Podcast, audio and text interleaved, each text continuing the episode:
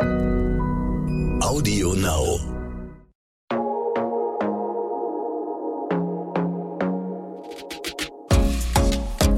Glossip, der Gala Beauty Podcast.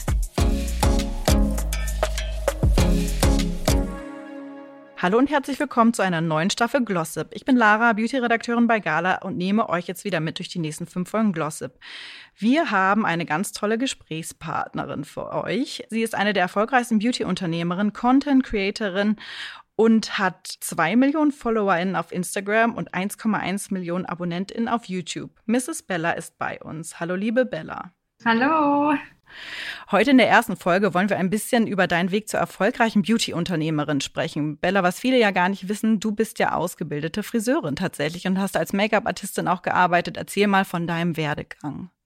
Genau, also ich bin nach der 11. Klasse vom Gymnasium gegangen und ähm, ja, habe dann meine Ausbildung zur Friseurin gemacht und währenddessen schon mich viel mit Make-up beschäftigt und habe auch Fortbildungen gemacht während meiner Ausbildungszeit schon. Da war meine Chefin, also meine damalige Chefin und Ausbilderin auch sehr hinterher und hat mir auch Kurse finanziert und so weiter. Die hat da, glaube ich, schon so das Potenzial gesehen.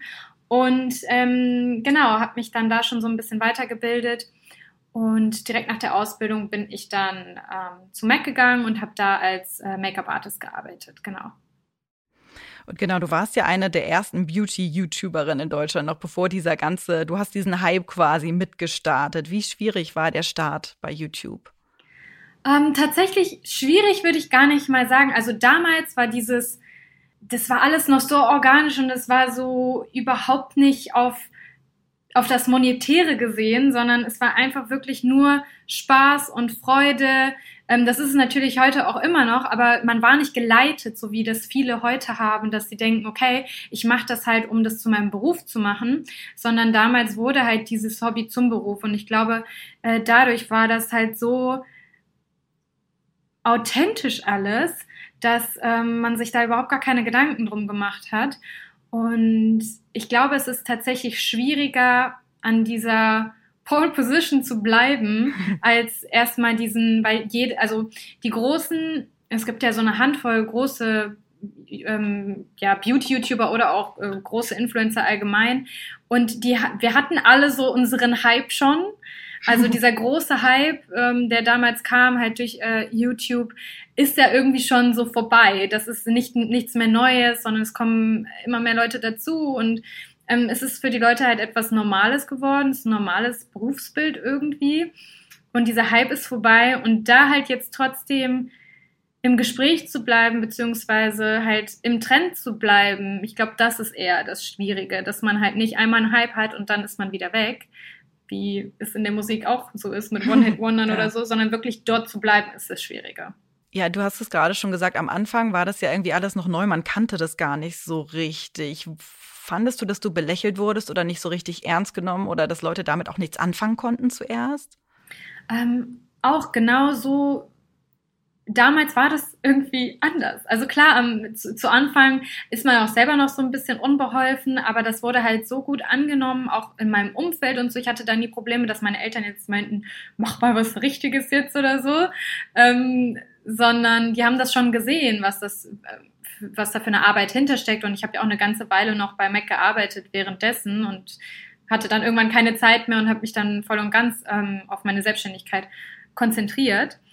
Aber ich glaube, jetzt, da die Leute so langsam merken, ähm, was da auch für, ein, für eine riesengroße Maschinerie hinter ist und wie viel Geld dahinter steckt teilweise, dass es halt so ähnlich ist wie Fernsehen, ähm, glaube ich, jetzt sind die Leute eher so ein bisschen negativ darauf getrimmt, teilweise, weil sie halt sehen, was Menschen, die auch vielleicht keine Ausbildung gemacht haben, trotzdem theoretisch damit erreichen könnten. Also jeder normale Mensch von nebenan könnte sich einen YouTube-Channel aufmachen und könnte theoretisch, wenn er was Cooles macht, was die Leute interessiert, damit auch erfolgreich werden. Und ähm, ich glaube, das verstehen die Leute noch nicht so ganz, weil das so gerade bei den Deutschen ziemlich festgefahren ist. Ja, okay, du mhm. gehst nach der Schule, machst du eine Ausbildung oder ein Studium und sonst ähm, ist es nicht richtig. Dabei ne, sieht man ja, dass es auch anders geht. Ich meine, es gibt einige große, die und auch ich, die halt wirklich Unternehmer sind und genau das tun, was andere äh, große halt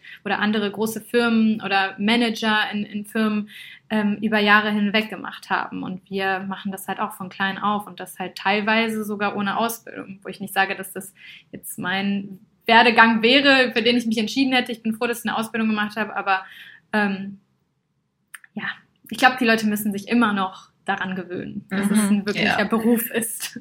Ja, was würdest du denn sagen, hat so macht deinen Erfolg aus? Was hat dir den Erfolg gebracht? Was ist dein USP? Ich glaube, ähm, damals es gab so, eine, so, ein, so ein paar Mädels, es gab super viele Beauty-YouTuberinnen, die das so hobbymäßig gemacht haben und halt einfach zu DM gegangen sind, neue Sachen gekauft haben und die vorgestellt haben. Und das alles halt so hobbymäßig und, und aus Leidenschaft, sag ich mal. Und ich glaube damals, ähm, ich war halt die einzige große, also die schon so bekannt war, die da auch einen professionellen Background hatte. Ich hatte eine Friseurausbildung, ich hatte als Make-up-Artist gearbeitet und ich glaube, die Leute dachten damals halt auch oft oder haben sich halt ein bisschen professioneller ähm, behandelt gefühlt. So, ah, okay, die hat das gelernt, die wird schon wissen, was sie macht. Ähm, das ist heute zum Beispiel, glaube ich, auch nochmal was anderes, weil es ganz, ganz viele so self-made Make-up-Artists gibt, die es halt einfach Learning by Doing gemacht haben. Die haben keine Friseurausbildung gemacht, die haben keine Make-up-Artist-Ausbildung gemacht oder sonstiges Weiterbildung, sondern haben sich das alles selbst beigebracht. Aber damals war das noch so eine Nische, ähm, dass ich, glaube ich, da sehr ähm, gut vorangekommen bin mit.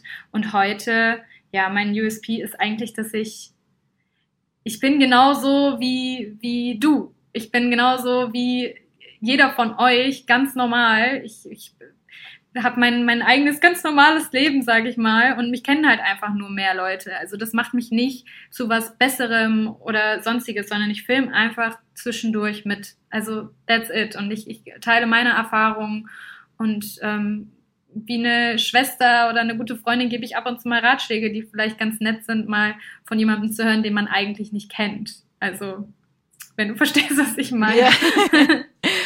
Und, ich bin die neutrale genau. Mitte irgendwo, die einfach mal was erzählt. Mhm. Und jetzt würde ich dich nach deinem schönsten Joberlebnis fragen. Und ich kann mir vorstellen, dass es sehr aktuell ist, oder? also ich hatte erstmal schon so viele, dass ich mich fast gar nicht jetzt entscheiden könnte. Aber wenn man jetzt so auf die neuesten ähm, äh, Ziele, die ich erreicht habe, geht, dann ist es auf jeden Fall halt meine meine Kooperation, meine große Kampagne mit äh, MAC Cosmetics, was halt so, eine, so ein Full-Circle-Moment ist, weil ich habe dort gearbeitet, ich habe dort ein Praktikum gemacht. Ich fand die Marke schon immer so toll, das war für mich alles ganz groß und ähm, habe dort gearbeitet und bin jetzt auf den Plakaten drauf. Also es ist halt mhm. total wirklich über, überhaupt nicht real für mich. Also wirklich so real, das so zu sehen, ja. Full Circle. Ja, wie, wie magisch ist das, wollte ich gerade fragen. Ja, das ist es wirklich. Richtig schön. Was kommt denn noch? Was hast du irgendwelche Ziele, die du noch nicht erreicht hast, aber unbedingt erreichen willst? Genau, das sind auf jeden Fall, ähm, wenn man das jetzt unternehmerisch sieht, klar sind das unternehmerische Ziele, ähm, abgesehen von Zahlen, die man vielleicht noch erreichen möchte, ähm, was einen natürlich anspornt, es wäre total geheuchelt äh, und heuchlerisch zu sagen, ja nein, monetär leitet mich da überhaupt gar nicht, sonst würden wir alle äh, ehrenamtlich irgendwo arbeiten. Aber ähm, das rückt natürlich irgendwo in den Hintergrund, wenn man schon so ein bisschen was erreicht hat und dann aber sieht, was noch möglich ist. Und damit denke ich auch so ein bisschen größer unternehmerisch, wenn man wirklich seine eigene, eigene Marke formt und, und mit größeren, also wirklich mit den Big Playern da oben arbeitet. Ich kann ja nicht so viel jetzt erzählen, das ist ja mal dieses typische Influencer-Ding. Äh, ja, es kommt so viel auf euch zu und es wird so toll, aber ich darf euch leider nicht erzählen, worum es geht. Ja. genau, also es sind wirklich unter, un, unternehmerische Dinge, die ähm, ich im Kopf habe und ähm, die aber natürlich viel Zeit brauchen. Und das sind Jahre, die da ins Land gehen, auf jeden Fall. Gibt es irgendeinen Tipp, den du deinem jüngeren Ich geben würdest, wenn du jetzt so zurückblickst auf deine Karriere? Hm. Tatsächlich habe ich irgendwie das große Glück, das Gefühl zu haben, dass ich nicht viel falsch gemacht habe, weil ich bin nicht jemand, der so denkt, okay, da hast du einen Fehler gemacht, da hast du einen Fehler gemacht, da hast du einen Fehler gemacht, sondern ich finde, ist so wichtig, dass man diese Fehler macht, weil sonst würde man sich überhaupt gar nicht weiterentwickeln. Man würde einfach immer auf, auf der gleichen Stelle bleiben, man würde sich nicht weiterentwickeln, man würde wirklich stehen bleiben. Und ähm, deshalb alles, was ich in, in damaliger, äh, also von damaliger Sicht aus falsch gemacht habe, hat mich ja heute äh, zu dem gemacht, was ich bin und dahin gebracht, wo ich bin. Und ich bin ziemlich glücklich da, wo ich jetzt bin. Und ich ähm, bin erfolgreich und das, das habe ich mir selbst zu verdanken mit all den Fehlern, die ich gemacht habe oder mit all den Fehlentscheidungen, die ich aus damaliger Sicht getroffen habe. Deswegen würde ich meinem jüngeren Ich sagen, mach's genau so. Ja, das wäre nämlich die nächste Frage. Du bereust nichts. Ich bereue wirklich wenige Dinge in meinem Leben. In dem Moment ist es so furchtbar, aber man, man schaut dann, nach Jahren schaut man so zurück und denkt sich, okay, es war schon gut, weil hätte ich das nicht gemacht, hätte ich das jetzt nicht erreicht oder würde jetzt nicht so denken, weil man würde halt wirklich einfach stagnieren, wie gesagt. Ja, und was glaubst du, wenn es Social Media, es ist schwer vorstellbar, aber wenn es Social Media nicht geben würde, was würdest du dann machen, beruflich heute? Ich würde auf jeden Fall in der Beauty-Branche arbeiten. Das ist meine große Leidenschaft. Ich, mich interessiert das total, wie sich alles weiterentwickelt, was es für neue Techniken gibt, was es für neue Geräte gibt, weil sei es Skincare oder ähm, alles, alles weitere, was so in der Beauty-Branche abgeht. Es wird niemals aufhören. Die Leute werden sich, also es würde mich sehr wundern, wenn irgendwann eine Zeit kommt, wo die Leute wirklich drauf äh, scheißen ähm, wie sie aussehen, sondern den Leuten ist das immer wichtig. Das ist auch ein, das ist ja auch eine Charaktereigenschaft äh, in eine bestimmte Richtung und auch eine Form von Erfolg will ich fast sagen, wenn jemand auf dich zukommt, der gepflegt ist, ähm, der auf sein Äußeres achtet, du hast direkt ein anderes Bild von der Person und das ist wichtig, einfach auch jobtechnisch. So und ähm, ich glaube halt, dass ich auf jeden Fall in dieser Branche arbeiten würde. Ich hätte, glaube ich, so meine meine eigene Wellness-Oase, mein eigenes Spa mit, mit allem drum und dran, mit einem Swimmingpool, mit Massagen, gleichzeitig Wimpern, Nägel, Make-up-Artist, Hydra-Facial. Also da würde es alles geben. Das wäre eine, ein, ein großes Spa, ein Wohlfühl-Spa. Es, der Bella es klingt aber auch gut, ja, Bella Spa. Wir sind schon am Ende der Folge angekommen und Bella, da spielen wir immer ein kleines Spiel. Heute sind es Dinge, die dein Leben leichter machen und zwar auf deine Karriere bezogen. Gibt's da was? Dinge, die mein Leben leichter machen. Mein Management. Ja, siehst du. mein, das ist eine gute mein Antwort. Management macht mein Leben definitiv leichter. Ja. Ja, das ist ein guter Punkt. Vielen Dank, liebe Bella. Mir viel aus. Das war's auch schon, die erste Folge. Vielen Dank fürs Zuhören und danke auch an dich, Bella. In der nächsten Folge sprechen wir dann über deine Beauty Bag. Yes. Dann bis dann. Bis Tschüss. Dann. Tschüss. Glossip, der Gala Beauty Podcast.